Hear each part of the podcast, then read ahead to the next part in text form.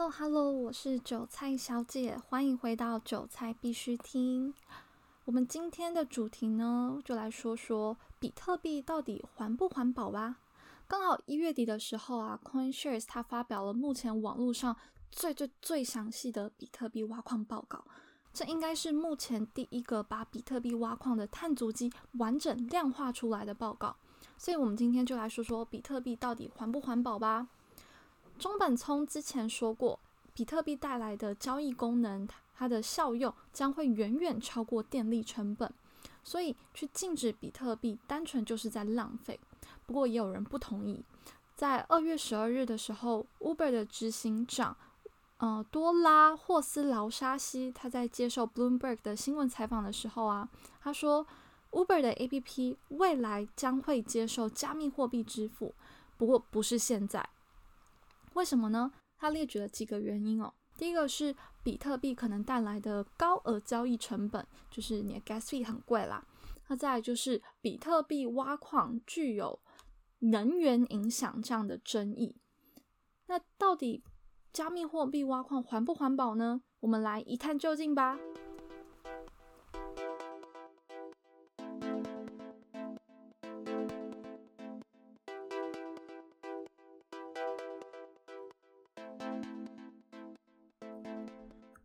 挖矿耗费的能源和对环境的影响，一直是比特币和其他加密货币饱受争议的原因之一哦。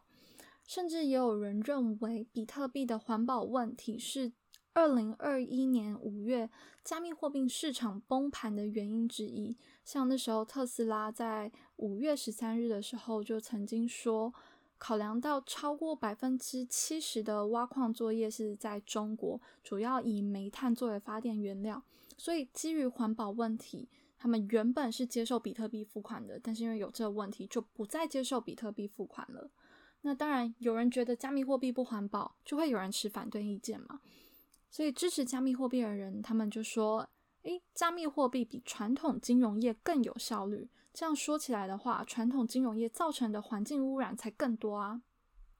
不过，因为在这篇报告出现之前，对加密货币环境影响的讨论大部分都停留在：诶，它的电力来源是什么？它是用呃煤炭发电呢，还是它是用天然气发电，还是它是用水力发电？然后再就是比特币的矿机可能很快就会坏呀之类的比较直化的讨论，并没有实际的报告去量化比特币带来的环境影响到底有多大，它的碳足迹到底是多少。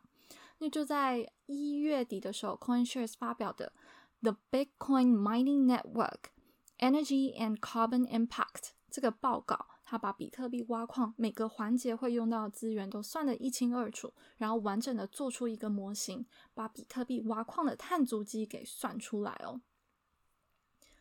这个报告大概可以分成四个步骤，四个 part。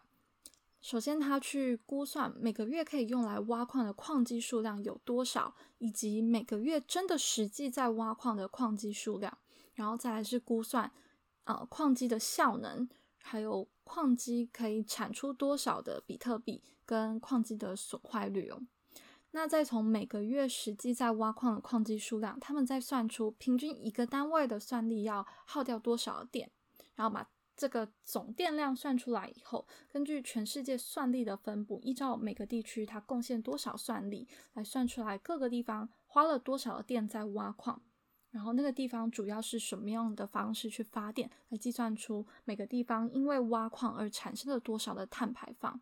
然后最后最后再算上这些矿场，他们在挖矿以外还要花多少的电费来营运整个矿场，比如说呃电灯的费用啊，然后比如说水费啊，对，那这样大约算下来会是挖矿的电力的十 percent 左右。好，那。用这个模型算出来以后，比特币到底环保还是不环保呢？比特币挖矿在二零二一年的时候，使用了八百九十亿千瓦的电，排放了四十亿公吨的二氧化碳。那以全球来看的话，全球使用了一百六十二万一千八百四十九亿千瓦的电，那碳排的总量是四万九千三百六十吨。所以，比特币在二零二一年耗费的电量大概是全球的百分之零点零五，然后碳排则是在零点零八 percent 左右。那我们最常拿比特币跟传统银行做比较嘛？那传统银行花了多少呢？传统银行在二零一九年的时候花了两千六百四十亿千瓦的电，排放了大约一百三十吨的二氧化碳。这个数字是呃 Galaxy Digital 估的哦。那传统银行它花费的电和碳排就是比特币的三倍左右。所以对于想要持有比特币的机构来说，它如果想要符合 ESG 的标准啊，它会需要去买二点二公吨的碳排。那现在二点二公吨的碳排在欧洲碳权市场是大概一百七十六欧元，大概就是两百美元。所以对比现在持有比特币四万多美金的价格，其实还还蛮划算的吧。不过确实，刚刚有提到，就是比特币在二零二一年耗费的电量是全球的零点零五 percent，不过碳排则是零点零八 percent。比特币每使用一度电，它会排放的二氧化碳确实比较多。不过这主要是因为在去年五月中国下令禁止挖矿之前，比特币的挖矿圣地就是在中国，百分之五十以上的。算力都是来自中国。那在中国大部分的地方呢，使用的电都是以煤炭为原料的火力发电。随着中国禁止比特币挖矿，许多矿场都外移到其他地方了。所以目前比特币挖矿的电力来源大概是煤炭占三十五 percent，天然气是二十五 percent，水力发电二十一 percent，核能十一 percent，风力发电四 percent。但是为了要维持比特币的工作量证明这个共识机制，真的不可能不挖矿不用电。那我们有没有任何方式可以来降低比特币挖矿的环境影响呢？那我觉得这个报告里面说的比喻非常好。他说，比特币就像电动车，如果你给电动车充的电有多干净，这台电动车就有多干净。也就是说。如果今天我们全世界都使用再生能源，那比特币它就会是一个很干净的系统。所以这个报告就呼吁那些拥有比较多再生能源的西方国家，不要为了要去达到他们每个国家要降低碳排的 KPI，就利用一些禁令，逼得这些矿工只能撤退到一些能源政策没有那么发达、没有那么多再生能源的亚洲国家，像是现在贡献算力第二多的哈萨克。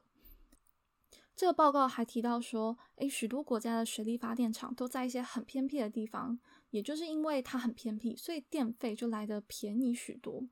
那既然有些地方的水力发电厂它的经济情况或者是财务状况不是很好，也许就可以另辟蹊径，透过挖矿来增加收入来源。那你觉得比特币挖矿到底环不环保呢？以上就是今天的韭菜必须听。感谢你的收听，我是韭菜小姐，我们下期再见。